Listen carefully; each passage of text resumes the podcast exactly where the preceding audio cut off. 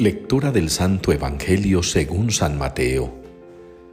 Jacob engendró a José, el esposo de María, de la cual nació Jesús llamado Cristo. La generación de Jesucristo fue de esta manera. María, su madre, estaba desposada con José y antes de vivir juntos resultó que ella esperaba un hijo por obra del Espíritu Santo. José, su esposo, como era justo y no quería difamarla, decidió repudiarla en privado. Pero apenas había tomado esta resolución, se le apareció en sueños un ángel del Señor que le dijo, José, hijo de David, no temas acoger a María tu mujer, porque la criatura que hay en ella viene del Espíritu Santo. Dará a luz un hijo y tú le pondrás por nombre Jesús porque Él salvará a su pueblo de los pecados. Cuando José se despertó, hizo lo que le había mandado el ángel del Señor. Palabra del Señor. Su linaje será perpetuo. Es la respuesta que nos une hoy en la liturgia al Salmo 88. Su linaje será perpetuo. Y es un salmo que indiscutiblemente y según la tradición y la interpretación bíblica de la iglesia, está refiriéndose a Jesucristo, el Hijo de Dios, el Hijo de la Santísima Virgen María, el Hijo adoptivo, putativo de San José.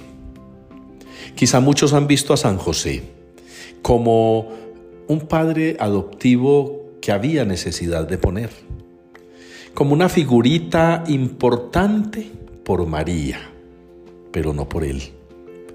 Quizá por eso durante muchos siglos la iglesia no le ha dado el verdadero valor a San José. Hay buenos devotos, algunos devotos profundamente admiradores del santo. El Papa Benedicto XVI nos regaló en esa inspiración que tuvo el don de darle mayor relevancia a San José, cuando incluso ha ordenado que en el misal apareciese su nombre específicamente en las plegarias eucarísticas. San José, el esposo de María, se dice que se celebra esa fiesta, esa solemnidad y qué bueno que nosotros pudiéramos ver en San José una persona que no es lo que es por María, que no es lo que es por accidente, que no es lo que es porque le correspondió ahí, de golpe, de carambola ese oficio. No. San José, modelo de padre. San José, modelo de esposo. San José, modelo de hombre. Qué bueno que cada creyente pudiera ver a San José en esa dimensión, un modelo.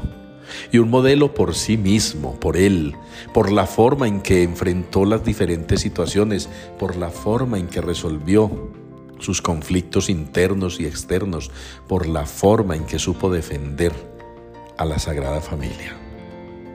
Amamos a San José, lo veneramos respetuosamente fervorosamente lo invocamos y nos encomendamos a Él para que, reconociéndole sus virtudes, sus propias virtudes humanas, personales, sobrenaturales, nosotros le rindamos el debido respeto y veneración y nos pongamos también bajo su intercesión, que Él presente al Padre Celestial nuestras súplicas para que quienes queramos imitarlo podamos ser hombres de bien, esposos, padres, hermanos, amigos al estilo del hombre bueno, del hombre justo del Evangelio, de José.